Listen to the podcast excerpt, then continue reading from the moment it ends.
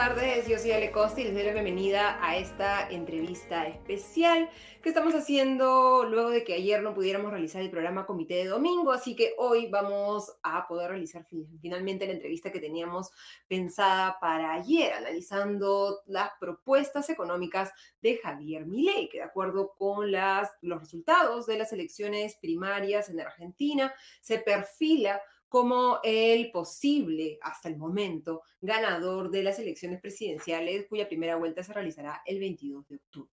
¿Qué tan plausibles, qué tan eh, practicables, qué tan realistas son las propuestas de mi ley para resolver los bastante tangibles problemas de la eh, economía argentina?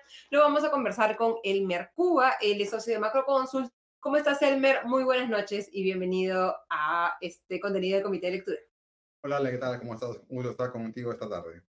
Para empezar, planteamos una radiografía rápida de en qué estado está la economía argentina en este momento y por qué es que, eh, a diferencia de lo que pasa, por ejemplo, muchas veces en nuestros periodos electorales, la economía está en el centro del debate y posiblemente quien mejor plantee soluciones a los problemas económicos será quien eh, gane las elecciones eh, presidenciales en Argentina. A ver, ellos están atrapados en una espiral terrible de déficit fiscal financiado con el Banco Central, lo que genera una inflación alta de 140% este año. El año pasado fue 100, o sea que siguen ese problema. Y además una economía con elevada presencia estatal, cerca del el tamaño del Estado es cerca del 40% del PBI, lo cual implica también una presión tributaria muy fuerte que ni siquiera es suficiente y por lo tanto tiene que completarla con financiamiento inflacionario. Además es una economía muy cerrada al mundo eh, y que tiene pues este, esos, problemas de, recursos mal, mal asignados, ¿no? Entonces, complicación, la pobreza ha aumentado, cerca del 40% según la métrica de ellos, y también los salarios reales están cayendo ya por cuarto año consecutivo. El principal o, uno de, de, los reflejos más tangibles de los desequilibrios económicos en Argentina es, como bien tú decías, la inflación, ¿no? Y el desplome constante y al parecer eh, eh, imparable del peso argentino en todas sus, denominaciones, ¿no? Porque como sabemos en Argentina hay bastante tipo de cambios en eh, eh, reflejando estas regulaciones y estos cepos cambiarios y, esos intentos desde el Estado para poner como una especie de dique a eh, la caída del peso argentino, que como vemos en este cuadro no tiene muchos efectos en, en la realidad. Una de las principales propuestas de Javier Milei pasa por una radical propuesta de cerrar el Banco Central, ¿no? Que viéndolo desde una perspectiva del Perú, en el que el Banco Central peruano es uno de, los de las pocas instituciones que funcionan en, nuestro país y que funcionan bien y que cumplen su función, suena un poco bastante lejano. Desde tu punto de vista, un poco por dónde va el análisis o el diagnóstico de una de un economista como eh, Milley para plantear un cierre del Banco Central y si es que tú consideras que esta sería la solución para los problemas argentinos eh, y su economía. Sí, como no, me faltó comentar que además su Banco Central hoy día tiene reservas negativas. ¿Cómo es posible eso? Ha, prestado, ha usado plata de terceros, ¿no? Para, para detener el dólar, el avance del dólar, se ha usado plata de otras personas, que son, que, a, la cual también le debe. O sus pasivos hoy día eh, son mayores que sus activos y están usando plata de terceros, como digo, para, para enfrentar el dólar, que es imparable además, y podría ocurrir una hiperinflación en Argentina antes de las elecciones. Ojo, o sea, no, no es menor lo que está pasando. De acá a octubre, al 22 de octubre, la cosa se puede empeorar, empeorar muy rápidamente. ¿no? Ojalá que no pase y que se pongan de acuerdo básicamente los, los dos favoritos, porque está, la cosa está muy compleja y puede explotar. No, habiendo dicho eso, eh, el problema no es, la, no es la, dolarización al final, el problema es la, inflación muy alta, ¿no? Y que se mata con un ajuste fiscal, como Perú. De hecho, Perú es el ejemplo reciente de éxito en Latinoamérica, ¿no? Una posición muy parecida a fines de los 80, una hiperinflación en Perú, que se cerró con, cerrando el déficit fiscal. Todavía Perú estaba muy dolarizado, se permitió tener dólares todo el tiempo, pero eh, al, al, final, con el correr de los años, ¿qué tenemos? Tenemos una economía solarizada, un banco central fuerte, con política monetaria autónoma, podemos ver la tasa de interés con independencia de otros países y podemos devaluar. Eso es muy importante para una economía como Perú o Argentina, que está siempre sujeta a shocks. Cuando hay choques externos, mover el tipo de cambio es lo más sano, ¿no? Es como tener fiebre en el cuerpo. Es, es importante tener un tipo de cambio para que pueda flotar. Algo que no tiene Ecuador, por ejemplo. Ecuador es mucho más propenso a tener más ciclos expansivos y recesivos, porque no tiene política monetaria propia. Tampoco puede devaluar, ¿no? Y tampoco puede cobrar el señoriaje, que es lo que le pagamos al Banco Central y al fisco al final del día por usar la moneda nuestra, ¿no? En ese caso, Argentina perdería todo, perdería la opción de devaluar, perdería política monetaria propia y señorías que, se lo pagarían a Estados Unidos, ¿no? Lo cual en un país que no es tan pro-yankee sería pues paradójico que terminen usando la moneda de Estados Unidos, ¿no? Ahora bien, si no es posible un ajuste fiscal, la, última la última ratio es dolarizar. Con, a dolarizar, automáticamente provocas un equilibrio fiscal. Como ya cierras el caño, ya no hay moneda propia, ya no puedes fabricar pesos automáticamente muere la hiperinflación, ¿no? Y cierra el déficit fiscal a, lo bruto. Eso es muy complicado porque implica también obligar a la gente a pasar penurias mayúsculas. Es, es como de pronto bajar el gasto público hoy día de 40% a 30%, por decir. O sea, es destruir el Estado en pocas semanas, ¿no? Y eso es una, un, un, problema severo en un país que, que podría, podría no soportarlo en términos políticos. O sea, podría haber un golpe de Estado, o, podían el, el, Congreso vacar a, a cerrar, sacar a mi ley, ¿no es cierto? Es, bien complejo llevar a eso en un país todavía con, con mucha movilidad, con muchos movimientos sociales y con partidos políticos fuertes. Y ese es el, el, punto que se pierde un poco en, en, el discurso de Javier Milei, ¿no? Cuando se le escucha hablar sobre sus propuestas, dolarización, cierre del Banco Central, un fuerte ajuste fiscal de 15% del PBI, que para todo el mundo es o sea, es como ahorcar literalmente al Estado, ¿no? Un objetivo, se dice, más o menos plausible, sería un ajuste de 5%, pero ya esto es el triple de lo que se plantea como algo que se lleva a la realidad. Eh, pero eh, no se habla mucho de las consecuencias sociales para la gente de a pie de un cambio de esta naturaleza. Los argentinos están hartos, y eso se refleja en, en, en, en la, las intenciones de voto, del sistema actual. El kirchnerismo, con todo su pésimo manejo económico, ha generado el terreno fértil para esta crisis económica. Entró Mauricio Macri de centro derecha a tratar de plantear un cambio, pero al final parece que puso los caballos del frente de, la, de las carretas y primero hizo, eh, tomó algunas medidas como levantar el cepo cambiario antes de hacer ese ajuste fiscal y luego regresó al kirchnerismo a terminar de, de derrumbarlo todo, ¿no? Pero no ha tocado piso la economía de los hogares argentinos. A ver, es complejo porque hoy día en Argentina tienes, digamos, eh, con, Congreso. O sea, a ver, me refiero a lo siguiente. Buenas políticas públicas pueden nunca hacerse porque no, no, no mayoría y malas tampoco, ¿no? Entonces te puedes quedar estancado indefinidamente. Por ejemplo, eh, reformas como la que hizo Perú de abrir la economía, eh, de, de, cambiar el, el, el, tema fiscal o modificar el Banco Central, requieres tú una mayoría en el Congreso. Y, y, y, Milei no la tiene, ¿no? Entonces, no va a poder ejecutar gran parte de, de su programa, salvo que sea, pues, este, con una manera no democrática. ¿no? O sea, ha dicho que quiere llevar a plebiscito, el, por ejemplo, la dolarización y que sea al final la gente a través de lo que acá conocemos como referéndum quien vote claro. a favor o en contra de pero, esta medida y presiona al Congreso. Conozco, yo no conozco el detalle, no sé si el Congreso debe aprobar el plebiscito o no, o no lo aprueba. No, no, si no lo aprueba no pasa nada, ¿no? Tendría que mover a las calles. Están entrando en, en, una cosa muy compleja, eh, parecida a la peruana en términos políticos, ¿no? no, no descartaría soluciones radicales, ¿no? Incluso la vacancia de él o, o, o, o en, en ciertos grupos militares. O sea, es bien complejo lo que está pasando allá, porque estamos llegando a ese nivel, digamos, de, extrema crisis eco, eh, económica.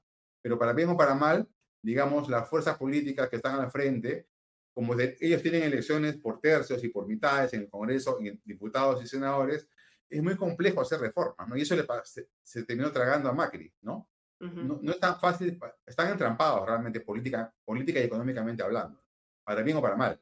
Y es interesante un poco lo que planteas en términos políticos, el, el, este espejo en el tiempo con Perú, ¿no? Ya lo han dicho analistas eh, eh políticos en Argentina, que este podría ser el inicio de este ciclo de de cambios de presidentes constantes que, que, que, hemos visto en los últimos años en nuestro país y que no permite a la economía peruana avanzar a la velocidad a la que está capacitada para avanzar, a la que tiene la capacidad para hacerlo. pero también es un reflejo, eh, espejo de nuestra historia en materia económica, ¿no? Este, esta bisagra entre los 80 y los 90. Hay una, hay una oportunidad en Argentina, porque viéndolo por el lado positivo, tienes que entre Milei y, y la derecha de Macri tienen dos tercios, ¿no? Y eso es nuevo. O sea, en otras palabras, este es el peor resultado del peronismo en su historia, ¿no? Este es su peor momento político de su historia. Entonces, es posible que si gana Milley o si gana eh, Bullrich, ¿no? Pueda haber una alianza en el Congreso de dos tercios, ¿no? Y eso sí podría comenzar a mover la aguja, pero para eso tendría que Milley moderar, digamos, su, planteamiento eh, y ir, con una coalición, ¿no? Lo más probable es que esa coalición se dé al final, sea que gane él o sea que gane Bullrich, ¿no? En ese caso, Argentina sí se podría encaminar tal vez a un ajuste fiscal sin dolarización. ¿no? Es mejor a la peruana que a la ecuatoriana, digamos. Y, hablando de Ecuador, eh, un poco, ¿cuál ha sido ya con el privilegio del tiempo la evaluación de esa decisión de, Ecuador de dolarizar su economía? No, tienen un, banco central. ¿Y cómo eso podría mostrarnos el camino si es que finalmente se da este escenario que se considera muy poco probable de que Milei pueda promover la dolarización en, en, en, Argentina si es que finalmente gana las elecciones? Bueno, al final tienes un problema con un país que suponte la tasa de interés en Estados Unidos sube por temas norteamericanos, también sube en Ecuador, digamos, ¿no? O sea, importa ciclos económicos de otro, de otro país que es que tiene el Banco Central. Tienes que jugar con bajar o subir el encaje, medidas que son imperfectas, ¿no? Mejor sería tener tu propia política monetaria, emitir la propia moneda y tener la tasa de interés de referencia de tu, propia moneda y poder devaluar. Esos tratados de libertad son, se han perdido en Ecuador y Ecuador, como dije, es más propenso a, estar estancado. ¿no? Es difícil que Ecuador crezca mucho o crezca poco, está más bien plano ahí, porque eh, han vuelto como a la edad, digamos, donde se usaba la moneda de oro, ¿no? La, la, la época del el régimen de oro, digamos. Llega un barco hay, de oro, hay expansión. Se va un barco de oro, hay recesión, ¿no? Un poco la época cuando el dinero era físico, digamos, ¿no? Claro. Cuando el, dinero pesaba, digamos, y, el peso era el que determinaba su, su valor. Tú hablabas de moderar, ¿no? Tenemos dos candidatos, son tres candidatos en total. Sergio Massa, que tiene la desventaja clara de ser actual ministro de Economía y de tener que conducir las riendas del país en materia económica durante los meses previos a la inflación, a la, perdón, a las elecciones. Muestra de estas complicaciones ha sido que durante la campaña electoral aguantó una de las exigencias del Fondo Monetario Internacional de, evaluar el tipo de cambio oficial para acercarlo un poco más al tipo de cambio blue y al día siguiente de, las elecciones al final aplicó esa devaluación de más de 18% del, del peso eh, y carga sobre sus hombros el hecho de que pese a que está actualmente en el cargo, no está solucionando los problemas de la economía argentina, ¿no? Entonces, cualquier cosa que, prometa a alguien más va a ser en la práctica más interesante que, la, realidad que les está mostrando Massa. Bullrich, que es del partido de Mauricio Macri, y Milei, que tiene las propuestas más, eh, digamos, alocadas eh, y, populistas y que llaman la atención, digamos, del, y, transgresoras de, en materia económica. Tú decías un poco que, la esperanza sería que mi ley se pueda moderar un poco más, pero ¿crees que tendría ese mismo arrastre político que el que está claramente mostrando los resultados electorales que generan este tipo de propuestas totalmente transgresoras de voy a incendiar el Banco Central y este discurso bastante confrontacional con digamos, el empresariado, el, los poderes políticos y, en general el, status quo y el establishment argentino. A ver, como digo, él, él va a tener un tercio, un tercio del tercio de los, de los, de los congresistas, ¿no? Porque solamente se le dijo un tercio ahora. Entonces, él no tiene mayoría en las cámaras y va a tener que gobernar con una alianza con, con, con Bullrich y su equipo, ¿no? Entonces, lo más, si, gana, si él gana, va a tener que colaborar con Burris y su equipo económico. Y si gana ella, va a tener que colaborar también con la gente de Milei. Entonces, no es malo lo que ha pasado en Argentina. Viéndolo desde un, punto de vista más amplio y menos partidario, es una derrota del kirchnerismo, una derrota del peronismo, y eso es importante. O sea, el, pueblo está haciendo pagar con el voto los errores políticos de, sus gobernantes, ¿no? que, han empobrecido al pueblo, lo han hecho con, eh, tener episodios de desempleo, de informalidad laboral terribles. O sea, el voto es un voto de castigo al kirchnerismo y el, ganador del futuro está justamente entre él y ella, ¿no? Es lo más probable, porque en cualquier caso de segunda vuelta van a votar por, por, el, por el, más cercano ideológico, ¿no? ella es de derecha y él es de extrema derecha, o sea que cualquiera de los dos que pase es probablemente pues, el presidente de Argentina. Y si quiere gobernabilidad, va a tener que una, una alianza en el Congreso, ¿no? Más bien, ojalá que lo hagan de manera correcta y con los pasos sucesivos. Y requiere en verdad dos gobiernos, ¿no? Porque son cuatro años de muy poco para estabilizar ese país. Perú nos tomó más, más de cuatro años estabilizarlo. Y con un golpe al medio, ¿no? Que eso no es lo deseable, ¿no? no es, Fujimori entró en el 90, el 92 eh, dio, dio, golpe de Estado, el 93 la Constitución, o sea, un gobierno complicado. En la manera correcta en democracia sería dos periodos y que pueda encaminar al país. En temas, incluso no solamente de inflación, o sea, lo número uno es bajar la inflación cerrando el déficit fiscal, pero lo, lo, inmediato y siguiente es abrir la economía con precios libres. Hoy día los precios son intervenidos ahí, hay una distorsión en los precios que lleva a malas inversiones y abrir la economía, la economía está cerrada con el Mercosur, digamos, ¿no? Es un club de mercantilistas tiene que abrir con TLCs a, todo el mundo. Y ese, ese, paso es más complicado y es más doloroso. Requiere por lo menos dos periodos de gobierno. Y si lo hacen bien, la gente va a dar su apoyo y tiene por lo menos ocho años entre él y la derecha para poder hacer una especie de cambiar el país, ¿no? Que se merecen además. ¿Y, ¿Y, tú eso lo ves posible? O sea, digamos, hemos visto la dolarización, el cierre del Banco Central, no es tan practicable en la realidad pero sí ves la posibilidad de que se dé un ajuste fiscal, que se levanten todos estos diques que se han ido construyendo durante los últimos años para evitar que la economía eh, eh, argentina se rebalse, incluso más de lo que ya está rebalsada. ¿Lo ves eso posible? ¿Qué, medidas se tendrían que tomar? Cerrar el déficit fiscal es lo correcto, gane cualquiera. Así gane, así, así gane el kirchnerismo. ¿no? O sea, es, es, insostenible estos niveles de déficit fiscal, digamos, ¿no? Tiene que cerrar eso para cerrar el caño del Banco Central y estabilizar, estabilizar la parte macro. Pero eso no basta. Tiene que liberalizar la economía también, los precios, ¿no? Entonces, se, da espacio al sector privado. Como te decía hace un momento, Argentina tiene un tamaño del Estado europeo, 40% del PBI. Es el promedio de la Europa Occidental. Y no pueden financiar eso. Ellos no son Francia, no son Alemania, ellos son Argentina todavía. O sea, no hay cómo financiar ese tamaño del Estado. ¿Y cómo lo financian? Lo complementa con financiamiento inflacionario, ¿no? Entonces, debería tener un tamaño del Estado más, más acorde con su presión tributaria. Y esa no está donde está ahora. y yo creo que ese es el camino para Argentina y lo van a recorrer, eh, sea él o sea ella, los, los, los que pasen, ¿no? Pero insisto en el tema del tiempo. Cuatro años es un periodo cuyos resultados no se ven y tienen que pasar el desierto, ¿no? Para que no vuelva, no vuelva el kirchnerismo, porque si no, digamos, va a pasar lo, lo de Macri, ¿no? Cuatro años no pasa nada y vuelves es complejo salir de ese problema, pero la única manera de hacerlo en democracia es votando con el voto del pueblo y no como en otros países que dieron un golpe de Estado para aplicar un modelo económico, como es el caso peruano o el caso chileno. ¿no?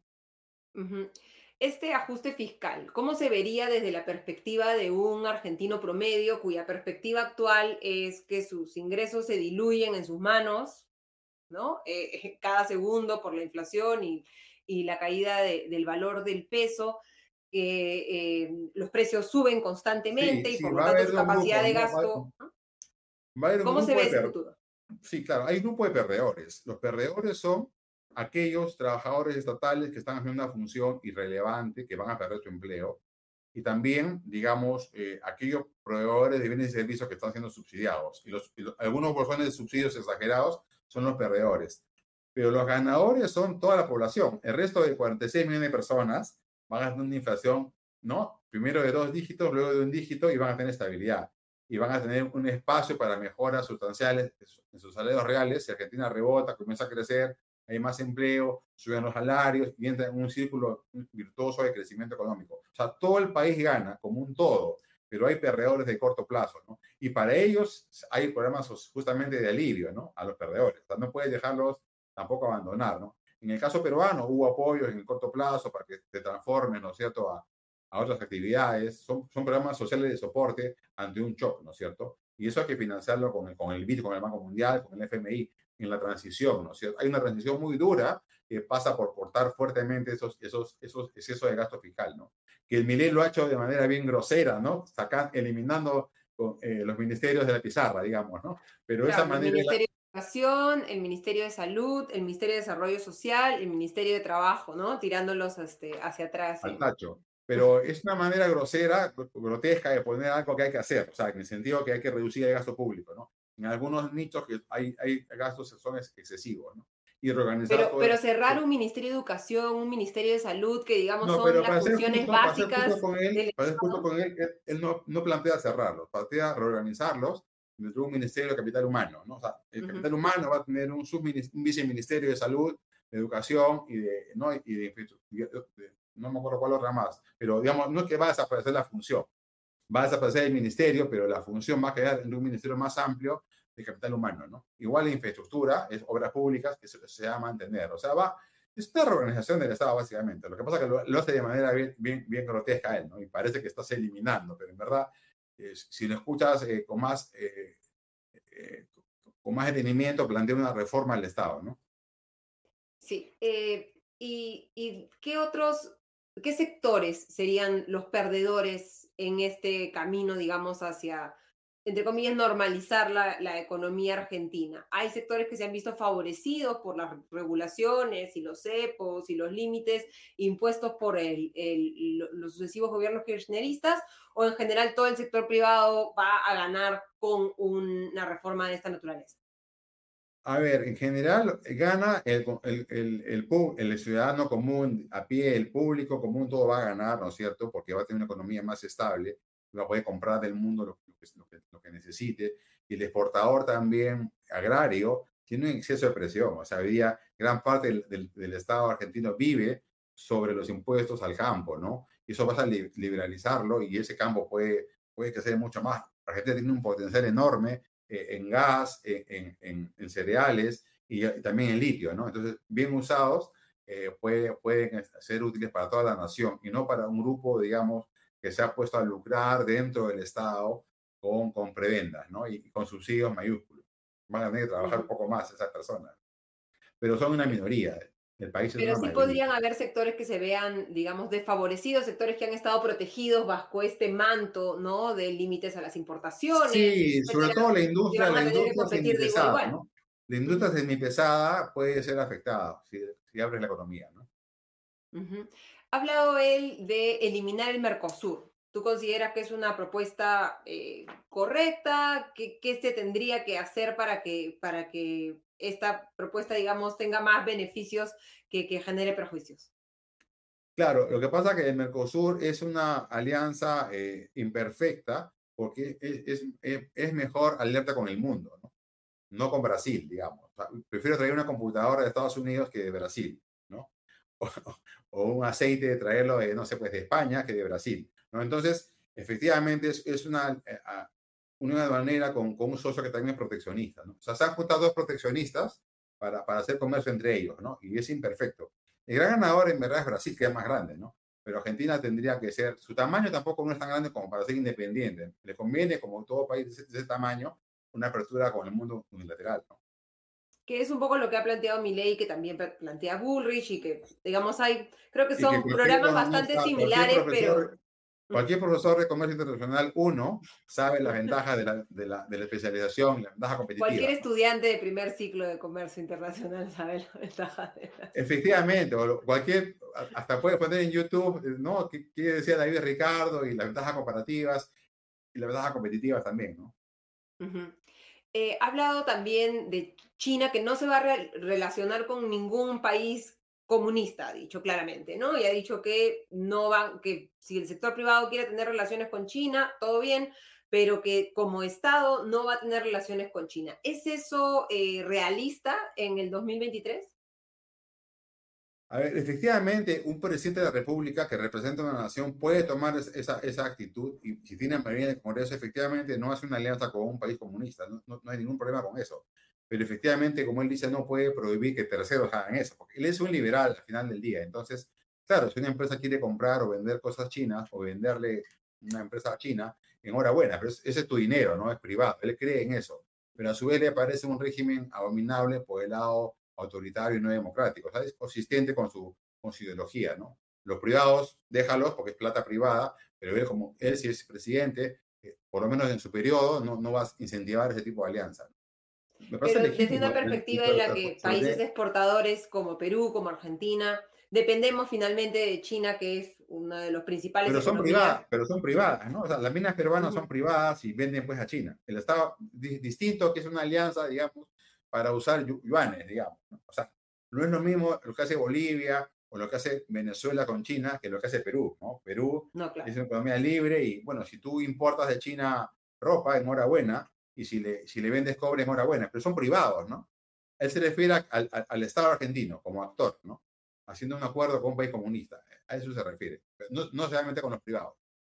En el caso peruano, efectivamente, un país como Perú, más bien, si me permites, ahí sí no, no convendría escoger un ganador, porque somos tan pequeños y, digamos, igual son bienvenidos los chinos que los norteamericanos, ¿no? no, no, no, podemos darnos eh, mucho lujo porque no, no... Efectivamente. Por lo menos no, no en el lado comercial, ¿no?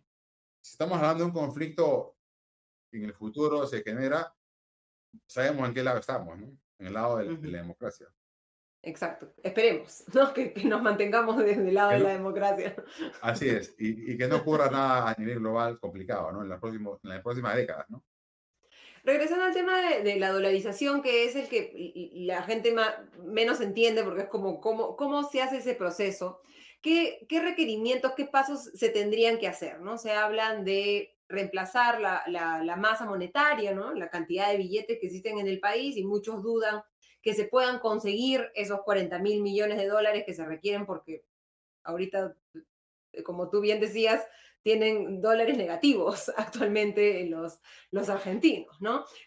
¿Cómo, ¿Cómo se traduciría en la realidad un proceso de dolarización, sacando el tema político, concentrándonos en lo económico, en lo técnico, en lo monetario? De facto, ya una economía con inflación alta y cuando la hiperinflación comienza a subir, el sector privado solito sustituye, ¿no? Y se dolariza. ¿no? Por, por ejemplo, en Perú, antes de la estabilización, eh, teníamos 80, 90% de los ahorros del, efectivo en dólares, ¿no? En los precios también, los alquileres, los teléfonos de los colegios, las pensiones. Tú pensabas en dólares, pero no solamente pensabas. Era una unidad de cuenta, era depósito de valor y era medio de cambio. Tú podías pagar un taxi con dólares y te daban envuelto en soles. O sea, ya estabas listo para dolarizarte. Eh, eso, eso, eh, Argentina está en ese camino. O sea, no es que de pronto hay que sustituir todos los pesos por dólares. Ya están hoy día de facto dolarizados, ¿no? Lo que pasa es que está prohibido transar en dólares, pero, pero si tú liberalizas, va a ser que pronto la gente comienza a, transar en dólares. Como pasó en Perú, por ejemplo. Perú, como tú sabes, en la constitución está que tú puedes, tú puedes tener dólares. Entonces, ahorita en Perú, ahorita ya no porque nos hemos solarizado, pero en los noventas, tú podías pagar un taxi en dólares, un restaurante, tu alquiler, el colegio, a nadie se le ocurría no aceptarte un dólar, ¿no? Estábamos nosotros en Perú a punto de dolarizarlo, o como Ecuador. No es que partas de cero. O sea, si ahorita en Perú quisiese dolarizar, sería un problema, ¿no? Porque tendría que tener N reservas para comprar todos los soles. Que Perú lo, Perú lo podría hacer, hacer, porque Perú tiene más, el Banco Central tiene más dólares que todos los soles juntos. Pero ¿nos convendría o, o no? No, no, no, ni hablar, de ninguna manera. Imagina, no, digo, en caso hipotético, en el caso hipotético, podríamos hacerlo. Sería una locura, por supuesto. Argentina no, no lo puede hacer porque su Banco Central no tiene ese dinero. Tendría que prestarle el FED, digamos, un tiempo, ¿no? Para que puedan los últimos retazos de peso argentino cambiarlos a dólares. Y a partir de ese día se dolariza. Y después le paga al FED con creces, porque el FED va a recibir el señoreaje. O sea, al FED, al FED le conviene, ¿no? Qué bacán que 40 millones de tipos de pistados usen mi moneda, ¿no? Total, yo emito dólares y ellos lo van a usar y no me cuesta a mí. Y les, cobro el señoreaje, ¿no? Para que el público sepa, el señoreaje es, digamos, eh, eh, el FED emitiría, digamos, 10 mil millones de dólares papel y a cambio eso recibiría exportaciones, ¿no? Algo real. O sea, gana Estados Unidos con la dolarización y pierde Argentina. Pero sí, técnicamente se puede hacer. Porque, como digo, no parte de cero, parte de un nivel elevado de dolarización. Paso número uno en Argentina es liberar el dólar, ¿no? Lo liberas y la gente puede comprar y vender en dólares, ¿no? Y el paso siguiente. Eso significaría que el peso se va, pero al. desaparece, claro, porque la demanda de, pesos cae. O sea, dolarizar en el y su valor. Se hace cero. O sea, en el fondo, dolarizar es que la demanda local, la demanda de pesos se comienza a caer y es sustituido por la demanda de dólares, por una moneda superior. ¿Cuándo se completa? Cuando ya la demanda en pesos es cero. ¿no? En otras palabras, hay una, hay una hiperinflación en pesos. O sea, la hiperinflación en pesos es el paso previo al, simultáneo a la dolarización. O sea, técnicamente hablando, liberaliza el tipo de cambio, no, lo persigues. Todo uno puede comprar y vender en dólares. No, no, no, no es un delito, digamos, transar en dólares, ¿no? Abre tu cuenta bancaria en dólares. Paso dos, traes plata del FED, ¿no? Te prestas y te lo van a prestar porque a cambio eso va a ganar, como digo, señoriaje para siempre, ¿no? Los próximos 100 años vas a ganar señoriaje en Estados Unidos. Bienvenido sea que te dolarizas, ¿no? para ellos, para Estados Unidos, digamos, ¿no? Entonces, con eso, con eso repagas eso y, y, comienza a fluir. Y ese día también el peso comienza a caer la demanda de pesos. En otras palabras, un peso cada vez más vale menos hasta que vale cero, ¿no? En, otras palabras, hiperinflación. Y ahí murió el peso, ¿no? Para siempre. eso pasó en Ecuador, ¿no? Dicho sea de paso. Claro, y ahí, digamos, las personas que ganan en pesos, las personas que tienen pesos, digamos, se termina de diluir su valor. ¿Cómo se podría hacer para que esa transición haga que la gente se quede sin un, sin un peso? ¿no? Claro, en el interín tú ya, como ya permites que todo esté en dólares también, los alquileres, los sueldos se comienzan a fijar en dólares, ¿no? Ya la cultura es pensar en dólares, medio de cambio, unidad de cuenta, depósito de valor, todo en dólares, para que compita el dólar con el peso cara a cara, digamos, ¿no? Entonces la gente va huyendo del peso y va cambiando dólares al tipo de cambio libre, ¿no? Y ese, cuando ese, ese proceso se, se, termine, ya te quedas en, en, te quedas en dólares. ¿no? Ya nadie piensa en pesos, ni gana en pesos, todo mundo comienza a ganar a su equivalente en dólares, digamos. Y esa historia es la, historia de Ecuador. Y también a la de Perú, a la estabilización. O sea, Perú está hasta a un paso de, de dolarizarse. ¿eh? Y, se plantea la dolarización, digamos, como, como un, el fin del, del, problema, pero muchos comparan esto con el, el, 1993, ¿no? Cuando eh, en ese momento Carlos Menem planteó la convertibilidad del peso, que solucionó el problema durante un tiempo, pero luego finalmente la inflación volvió a retomar cuando se volvió a prender la maquinita del Banco Central y se volvió a, a, a desequilibrar el gasto, ¿no? podría ser, incluso con una solución radical como esta, que los problemas reales argentinos no se solucionen necesariamente? Ah, no, porque lo, que hizo Caballo fue efectivamente uno a uno, pero nunca, nunca perdió el peso, ¿no? fue, cambio a uno a uno, pero nunca, nunca hizo ajuste fiscal. y, y seguían especificados también, ¿no? Entonces, como tenían déficit fiscal, eso explotó por el lado inflacionario. Igual que Bolivia. Bolivia ha fijado el, el, peso boliviano, el boliviano, a 6 bolivianos y algo en hace como 10 años, ¿no? Pero hoy día ya en Bolivia no pueden sostenerlo, van a tener que devaluar, ¿no? Es distinto eso que dolarizarte como Ecuador, donde ya no hay, no hay moneda ecuatoriana, ¿no? Desapareció.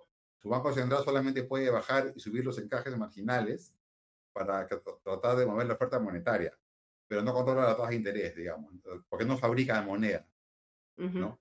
Y pierde, como te digo, el, el, tipo de cambio nominal, ¿no? Y eso es clave para estabilizarte cuando hay choques, ¿no? Por ejemplo, si cae el petróleo, debe subir el dólar. En Argentina, si, en Ecuador, si cae el petróleo, no hay dólar que suba. ¿Qué pasa? Hay recesión para que el IPC sea negativo. O sea, es, en lugar de devaluar, obliga a una deflación. ¿No? Eso es lo que, lo que pasa en Ecuador. O sea, en lugar de poder devaluar el tipo de cambio, un equivalente, un second best, es una deflación para ganar competitividad, en lugar de ganarla con una devaluación. Y eso ha pasado con cuando cayó el petróleo, ¿no? Cuando cae el petróleo, en países que tienen tipo de cambio, su moneda se devalúa y enfrentas el choque negativo. En cambio, en Ecuador, cuando cae el petróleo, no puedes devaluar porque no tienes moneda. ¿Cómo haces, haces una sacha de devaluación con una deflación? ¿Y cómo es una deflación? Con recesión. Pues, Por eso te decía que Ecuador es más propenso a, las recesiones que países que tienen moneda propia. ¿no? Y eso se podría repetir en Argentina. Claro, y más, y más complejo porque Argentina además tiene, es un multiproductor. En cambio, en Ecuador tiene, tienes bananas y tienes este, bananas y, petróleo. ¿no? En Panamá tienes servicios financieros y el canal. En cambio, Argentina tiene más diversificación, más complejo, tiene más daño dolarizar ahí, ¿no? ¿Por qué? ¿Por qué sería más, más daño para que lo entienda todo el mundo? Porque, digamos, básicamente e, es perder la opción de poder devaluar, ¿no? Para evitar problemas de balance de pagos en todos los sectores. Y devaluar, para plantearlo de una manera sencilla, es que si se te está rebalsando el, el la bañera, ah, sacas el, el tapón un ratito baja un poquito el agua y lo vuelves a tapar, ¿no? Este, sí, es como tener fiebre, ¿no? O sea, es como la fiebre en el cuerpo, te regula, digamos, ¿no? Te regula la temperatura del cuerpo, porque no te mueres. En cambio, al perder tipo de cambio, ¿qué haces si no, no te puede dar fiebre, ¿no? Colapsas por otra parte del cuerpo, digamos, ¿no? O sea, el tipo de cambio variable te protege de choques externos en todos los países del mundo. ¿ah? Por eso flotan las monedas. Flota el dólar, flota el euro, flota la libra esterlina, flota el yen, ¿no es cierto? Te atreves a flotar. Eso es más potente, eso te lleva más rápido al equilibrio externo, si quieres. Si no, si no puedes flotar como Bolivia, Bolivia fija el tipo de cambio hasta que no puede mantenerlo, y hace una mega devaluación y un mega ajuste. Que digamos es un, un golpe súper fuerte en comparación con con golpecitos, digamos. Con pequeños eh, golpecitos, así, mil, terremotitos que al final no caen terremotos, ¿no? Algo así podríamos, podríamos explicar de esa manera, digamos. Eh, toda esta campaña electoral y en general los últimos años en, la economía argentina y estos desbalances y desequilibrios internos se dan en el marco de este acuerdo con el Fondo Monetario Internacional, ¿no? Esta deuda gigantesca que se eh, generó durante el gobierno de Mauricio Macri precisamente con el objetivo de solucionar los problemas de la economía argentina con, con, este dinero y que se ha ido renegociando con el tiempo. ¿No? Esta, esta semana me parece que es el ministro de Economía Massa tiene que viajar al Fondo Monetario Internacional para cerrar ahí unos cuantos detalles para que el Fondo, Fondo Monetario le abra un poco el caño a Argentina y le envíe entre 7.500 y 10.000 millones de dólares para sobrevivir unos mesecitos más, ¿no? Que además eh, como sucede cuando nosotros estamos eh, endeudados en nuestras casas, la plata entra y sale instantáneamente, ¿no? No se queda en ningún lado porque tienes tantas cosas que pagar que, el dinero eh, nunca, nunca se queda. ¿Qué reto significa el estado actual del acuerdo con el Fondo Monetario Internacional para Argentina y para el próximo o próxima presidenta o presidente de ese país? A ver, el fondo es como, como la UCI, como la emergencia de un hospital. Ellos nunca te buscan, tú lo buscas a ellos. Cuando tú tienes un problema, ¿no? Un problema fiscal, básicamente, y externo, y tienes que ajustar, el fondo te presta dinero para que el ajuste sea, no sea tan dramático. te ayuda en última instancia para hacer un ajuste fiscal menos dramático. Pero como es plata de, terceros, te obliga a cierto plan, ¿no es cierto? Oye, súbete, súbete pues, los impuestos, sube la recaudación, baja este subsidio, eh, baja este gasto público, no, no gastes tanto. O sea, te hace un plan, un plan macroeconómico de ajuste, ¿no? Entonces, entonces es un plan de ajuste del, año, del año cero hasta el año 4, un plan de ajuste macroeconómico. Pero para que no sea tan doloroso, te presto plata esos cuatro años, digamos, para que tú puedas hacer esa transición. Y luego que la terminas, me, vas a pagar, ¿no? Eso es, eso, es, eso es el Fondo Monetario con Argentina. Lo que pasa es que nunca la ha cumplido, ¿no? Y siempre, al final, te engaña y te, y te, y te pide más plata, te pide más plata pero no, no puedes tú abandonar un país como Argentina. Es demasiado grande en América Latina para darle la espalda. Pero ya está en el límite, ¿no? Ha, ha, cumplido muchas veces con muchos deudores y, vaya, y no ha pagado al fondo. Varias veces ha tenido que pedir perdón y le han rebajado la deuda. Es un mal pagador, ¿no? Ah, es un mal pagador y por eso que su, su, bono pues no vale nada, ¿no? Nadie, le quiere prestar. O sea, un bono argentino no, no, no lo compran ni, los buitres, ¿no? Nadie, nadie, le paga, nadie, nadie financia a ese Estado el, fondo tiene las espaldas para ayudarlo y está en eso, pero no puedes este, rechazarlo, ¿no? En, Argentina la propaganda más bien era antifondo monetario. Piensan que el fondo ha sido un maldito, ¿no? Y que por la culpa del fondo ellos están mal. Esa es la propaganda del peronismo, el kirchnerismo, ¿no? Que culpan al Fondo Monetario de todos tus males, cuando los males son tuyos y el fondo más bien es un amigo que te ha ayudado en el interín, ¿no? Pero ellos han, Una y otra vez. han cambiado el tema para que la gente sea antifondo monetario. Han creado un monstruo donde claramente no es así. Entonces, pero más, pero tanto, eh, tanto Milley, entiende ese problema perfectamente y también los economistas que están detrás de Patricia Burrich. Está un economista importante ahí que se llama López Murphy. Ricardo López Murphy es el, economista jefe del plan de gobierno de Bullrich. Él ha sido ministro de Economía y candidato fallido a la presidencia varias veces, un, tipo con mucho prestigio, quien entiende muy bien estos temas. Entonces, ahí yo pienso que él se va a entender con los de Milei para hacer un buen gobierno hacia adelante, sea que gane Milei o sea que gane eh, Patricia Bullrich. ¿Y cuáles son las propuestas económicas de Bullrich que se pierden un poco dentro del torbellino que generan las, las locas propuestas económicas de Milei? Son muy parecidas en lo, en lo fiscal, sin, sin, llegar a dolarizar, ¿no es cierto? Sin llegar a dolarizar, ni cerrar el Banco Central, pero por todo lo demás son muy parecidas, pero son más gradualistas, ¿no? Y más, en ese sentido, son, son más verosímiles de hacer si tienes poder. Que ya eh, no, es, si ella gana, espero que no cometa los errores de Macri, ¿no? De ser tan, tan gradualista que no, que no pasó nada y perdiste la reelección, digamos, ¿no? Que, ese es el problema, creo, de Bullrich, ¿no? O sea, y el problema en general de propuestas más sensatas o moderadas, en las que los argentinos ya lo vivieron con Macri y ya desconfían de este camino más sostenible y, gradual hacia el fin de los desequilibrios. La ventaja que ahora, radical, vamos. Claro, pero la ventaja es que ahora están peor que cuando ganó Macri. O sea, la situación macroeconómica de Argentina cuando ganó Macri era mucho mejor que la de ahora. Por, eso se fue por, el, se fue por el gradualismo y fracasó. En cambio, ella no tiene esa opción. O sea, no tiene grado de libertad. Es eso o nada. Es eso o... A ver, para serte sincero, Ale, es o haces eso o, dolarizas. no, hay opción en Argentina. Si no quieres dolarizar, como dice ley, el único camino es hacer un ajuste fiscal colosal, con muchos costos políticos y sociales, pero tiene que ser el déficit fiscal ya mismo, porque no hay cómo financiarlo. Lo estás financiando con una inflación que está en 140%, que pronto puede ser 300 o puede ser como Venezuela. Ese es el camino argentino.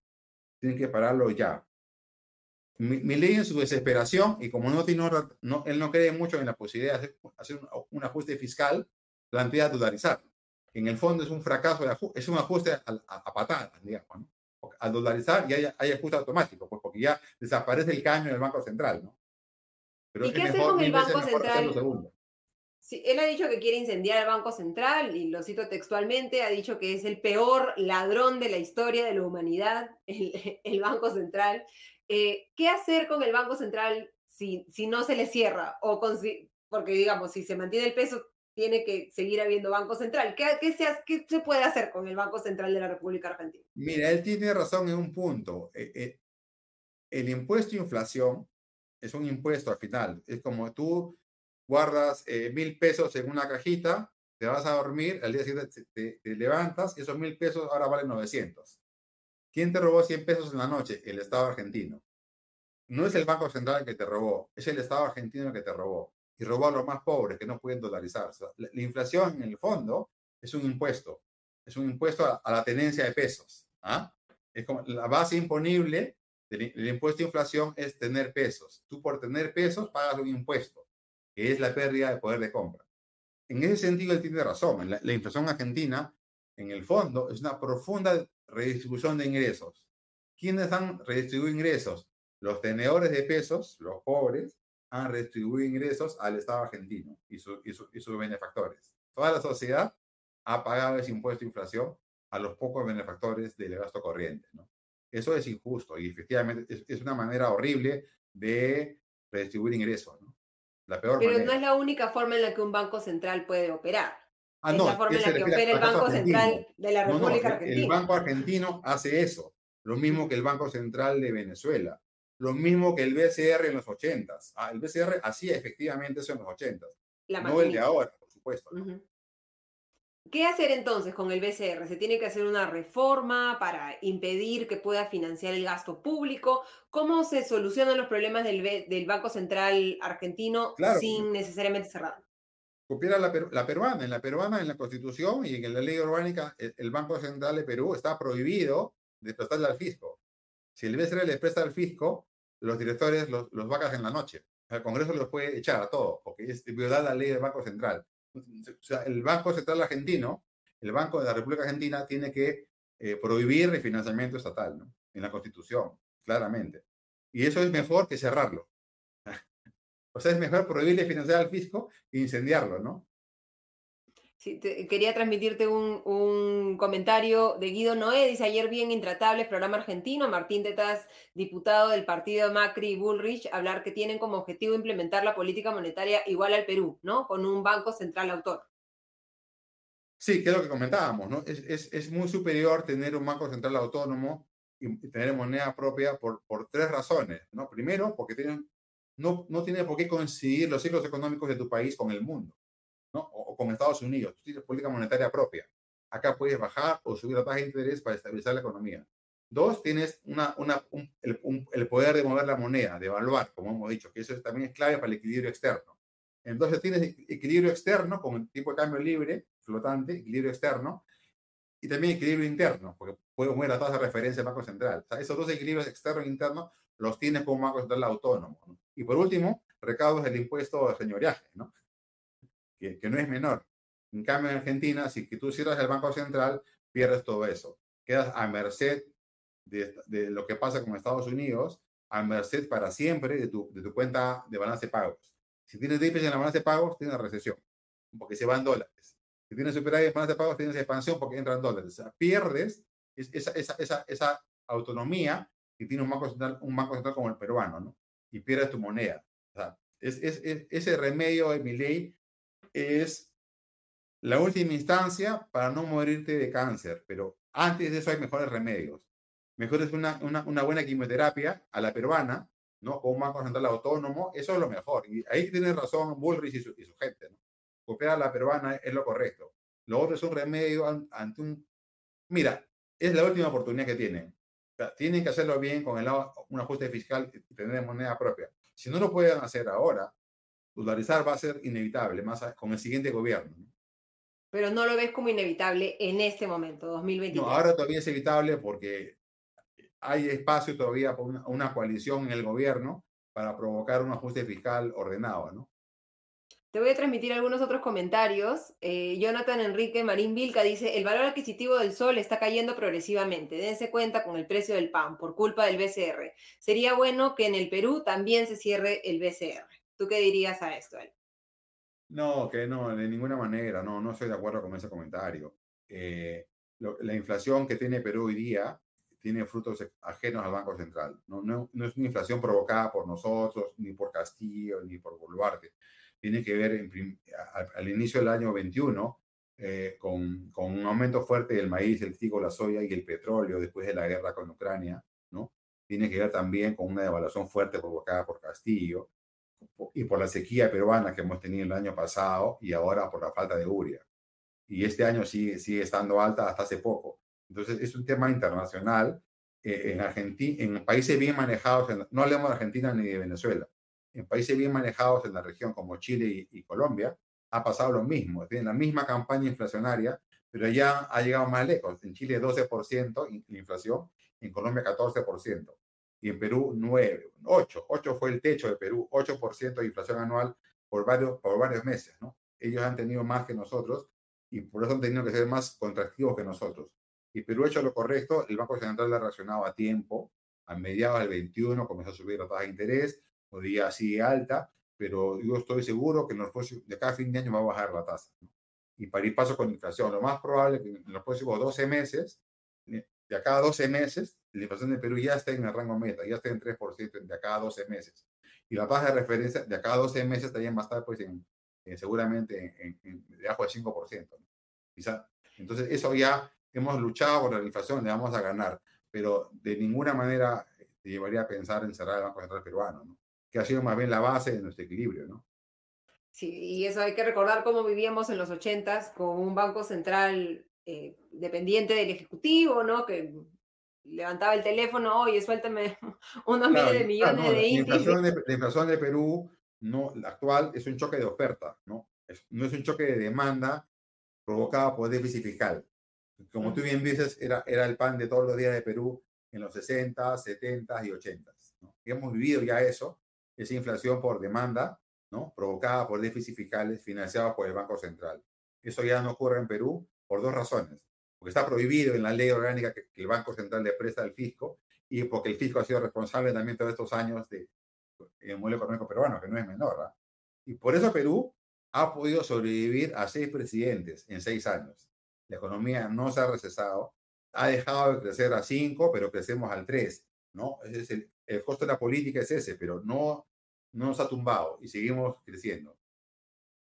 Y mirando el, estado actual de Perú y de nuestras instituciones económicas y el estado de Argentina, en el que claramente se ven las diferencias en términos de la inflación, de la estabilidad monetaria, ¿qué eh, eh, moralejas nos deja el caso argentino al Perú? Porque lo que hemos construido se puede perder en cualquier momento, ¿no? Lo hemos visto en otras economías eh, en el que creo que también nos estamos confiando un poco en que hemos sobrevivido estos embates de, los seis presidentes, pero la economía peruana no es irrompible, ¿no? No, o sea, hay, hay, hay, un riesgo de que en algún momento ya, ya no aguante. ¿A qué deberíamos estar pendientes los peruanos o qué, sobre qué cosas, cuáles son los puntos que deberían ser no negociables para que se mantenga esta eh, eh, fortaleza de, relativa de la, de la economía peruana? Sí, a dos niveles. Primero, en el plano puramente macroeconómico, ¿no es cierto? Tenemos eh, una inflación baja y estable y un macro central muy competitivo, muy independiente y competente,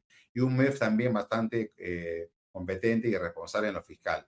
Eso es la condición necesaria para crecer, estabilidad macroeconómica. Eso nunca, eso es, esa es la piedra de toque, ¿no? De, del, equilibrio, del equilibrio económico. No podemos nunca tocar la estabilidad macroeconómica. Es una condición necesaria para el desarrollo, pero no es suficiente podemos cumplir esas dos cosas y ser, estar estancados. ¿ah? O sea, es posible que Perú en los próximos 10 años tenga inflación baja, 2% al año, y el banco, banco cumpla la meta. Y también es posible tener un grado de inversión y tener un riesgo país bajo y un déficit fiscal de 1% de producto para siempre, ¿no? Pero eso no es suficiente. Pues esa, esa estabilidad macro puede convivir, puede convivir con un crecimiento bajo. Y eso sí depende de la, de de la política no macroeconómica, no macro, es sectorial minería, agricultura, pesca, ¿no cierto?, turismo, básicamente educación pública de calidad, es, infraestructura. O sea, otras políticas no macro son centrales para acelerar el PIB potencial. Si no hacemos eso, efectivamente, en las próximas elecciones alguien podría dudar del modelo económico.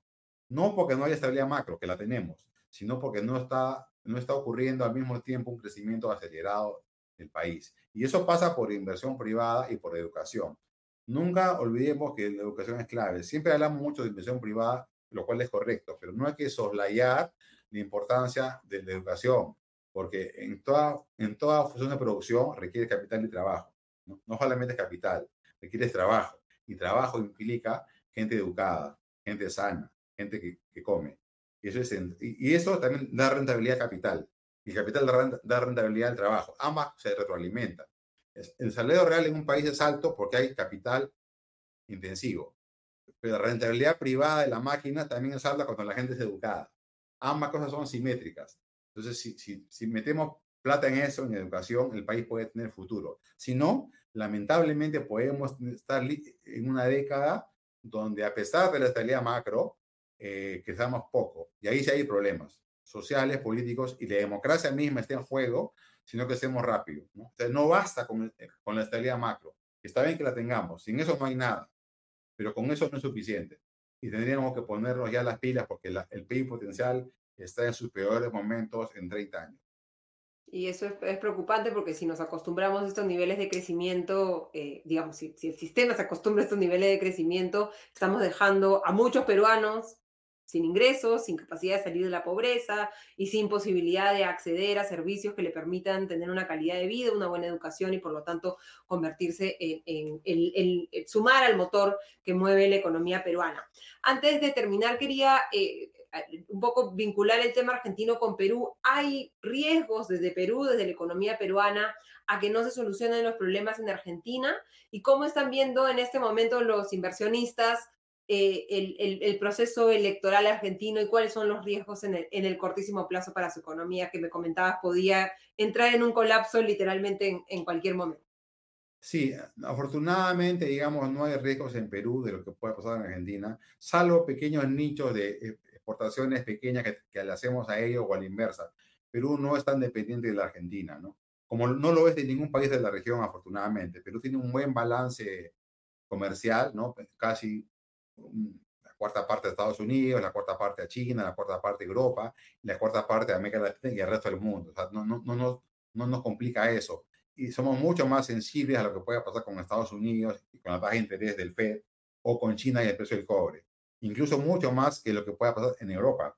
Lo que pasó con, con, Gran, con Reino Unido con el Brexit, por ejemplo. Eso no, ni siquiera nos afectó. Argentina está en ese nivel, no nos afecta como país pero sí nos afecta como, como, como vecinos y como, y como eh, hermanos latinos, ¿no? Nos preocupa que ellos estén tan mal y no, no tendrían que estarlo, ¿no? Eh, pero no hay una, no es que una relación directa, digamos, de afectación a Perú, afortunadamente. Y los Más allá de cómo están... nichos, digamos, de cosas que sí son reales comerciales, pero son menores, ¿no? ¿Y los inversionistas cómo están? ¿Qué tan nerviosos están con la campaña, con la campaña electoral argentina, crees tú? ¿Acá en Perú?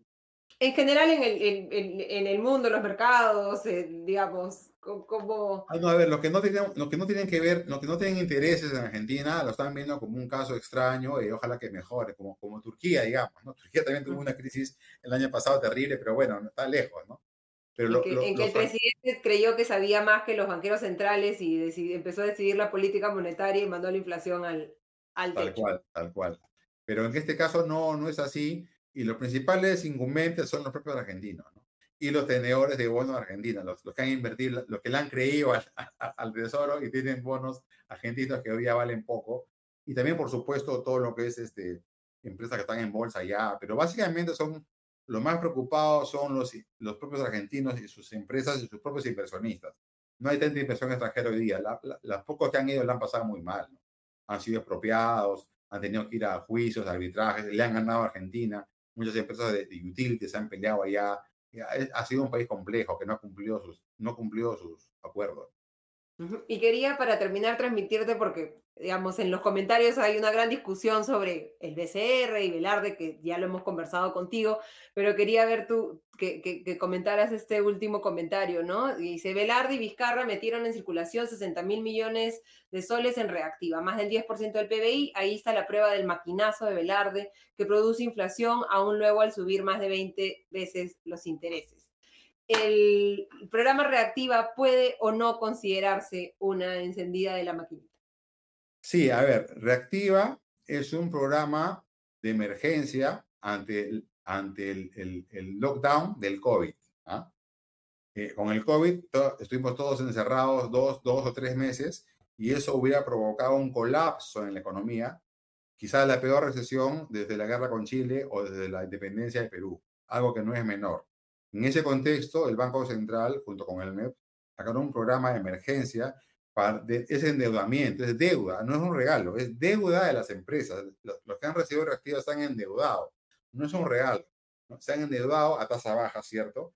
Para poder enfrentar un periodo donde no vendían. O sea, la empresa privada no vendía dos meses y, se, se, endeudó para, para pagar sus obligaciones de corto plazo, con sus trabajadores, con sus proveedores.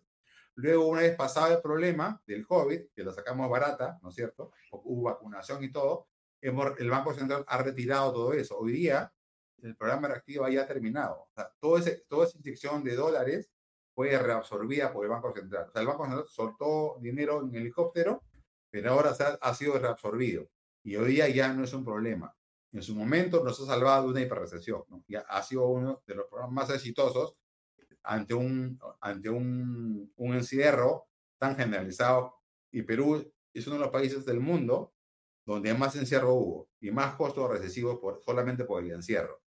Y gracias, gracias a ese programa se minimizaron los costos económicos de, tal encierro, ¿no? ¿Y se puede pues. relacionar la inflación con reactiva? No, como te dije, el grueso de la inflación peruana no es por demanda, no ha sido que de pronto todos tenemos empleo, han subido todas las cosas porque todos quieren comprar, ¿no? La inflación peruana tiene que ver, como dije hace un momento, con un choque de alimentos, con la sequía, con el petróleo y con la devaluación de Castillo, ¿no? Que llevó al dólar a cuatro días durante, apenas, apenas juraba él al día siguiente en agosto, en agosto del 21, el dólar llegó a 4.20, ¿no? Con poco abellido. Eso es, eso es, es la política, ¿no? Y eso también alimentó la inflación. No, no, no es por reactiva, ¿no? Eh, salvo algo, algún cachito de devaluación que en su momento pudo haber, pero es algo, algo secundario a los beneficios enormes que ha dado ese programa, que hoy día, como digo, está totalmente retirado. Esos soles no están ya más en la plaza, en la plaza dando vueltas, han sido totalmente reabsorbidos. Y es la, ¿cómo se dice? Eh, eh, emisión inorgánica. Emisión primaria, digamos, sí. Pero ojo, eh, todo el planeta, lo que hemos vivido no es menor. Mira, en, en marzo del 20, el planeta Tierra entró en lockdown y los principales bancos centrales emitieron como nunca sus monedas locales. En tan corto periodo de tiempo, nunca en la historia de la humanidad ni de la economía has visto tanta inundación de yenes, euros, libras esterlinas, eh, pesos, pesos argentinos, pesos peso, peso colombiano, peso chileno, sol peruano. Todo el planeta o casi soltó moneda local, ¿no? Para evitar un colapso. Y ya los países han recogido esos impulsos y ahí estamos, ¿no? O sea, no fue algo, no fue algo menor. Pero, este, digamos, esa inflación ha sido más por demanda en países como Chile y Colombia, dicho sea de paso, y también en Estados Unidos, ¿no? Claramente. No ha sido el caso, el caso, el caso peruano. En el que, como bien decimos, tenemos el privilegio de tener un banco central que funcione y ahora al parecer, si es que se dan los resultados que se esperan en, o, o algunos de los resultados, podríamos estar exportando nuestro modelo de banco central a otros países como la Argentina, si, si gana Bullrich, por, por ejemplo, ¿no? Que sería eh, bastante interesante y una fuente de, creo que debería ser una fuente de orgullo, ¿no? Para los peruanos que nos estén mirando desde Argentina con envidia por nuestro, nuestro Banco Central. Sí, sin duda. Yo sé un modelo que tiene también el banco, el banco de México, el Banco de Chile o el Banco de Colombia, ¿no? En el fondo, son bancos centrales autónomos, los, los cuatro tienen metas de inflación y son manejados de manera profesional. Copian a lo que funciona, ¿no? Y no, no por supuesto, a, a lo que hace el Banco Central, digamos, de, de Venezuela, ¿no? Y Elmer, ahora sí para cerrar y aprovechando tu presencia, ¿cómo le va a ir a la economía este año? ¿Crees tú que efectivamente va a haber una recuperación en el segundo semestre, como estamos todos eh, esperando o rezando que, que, suceda después de este muy mal eh, primer semestre en el que hemos cerrado con cifras negativas de, de crecimiento? Sí, mira, el, lo que nos ha llevado a dos semestres negativos son factores que no son repetibles ninguno de ellos. Por ejemplo, cuatro factores. Uno ha sido, digamos, el, la violencia política y social que hemos tenido en el verano, que no se espera que algo así se repita hacia adelante. ¿no? Ojalá. Dos, el tema de, de, de, de Yaku, ¿no es cierto? Y, y, el niño tan fuerte, costero, que estamos viendo ahora, pero el niño no dura, no dura 24 meses, ¿no? O sea, y puede que el niño actual se desvanezca en diciembre, y si no se desvanece, termina en enero, o sea, no, no dura 24 meses. O sea, ese factor no va a estar presente el próximo año. Tres, la inflación misma, que ha, ha, sido por 30 meses alta, ha corroído los salarios reales, está en bajada. Y, y, seguramente seis meses más ya va a estar dentro del corredor del Banco Central. Y por último, no menos importante, la política monetaria, con esa tasa de interés de referencia de 7,75, ya no es más una tasa en los próximos 12 meses, va a estar seguramente en 5,5, 4. Entonces, esos factores contractivos todos están de bajada. Entonces, eso va a llevar a que la economía rebote y además, hay que decirlo, por el programa Punche Perú. El programa Punche Perú, más allá del nombre, es un programa de impulso fiscal. Es un programa de impulso fiscal equivalente a 1% de producto. Y eso te asegura un rebote. ¿no? O sea, no tengo problema con el rebote del próximo año. Eh, mi problema es en el largo plazo. Como dije hace un momento, el mundo más allá del 24, ¿no? Y ahí el potencial peruano sí está muy mal. ¿Hay medidas que se pueden tomar ahorita para impulsar la inversión privada o es, es una esperanza vana? Eh, sí hay medidas, pero estas medidas que hay que hacerlas de todas maneras eh, pierden potencia en un gobierno débil, ¿no?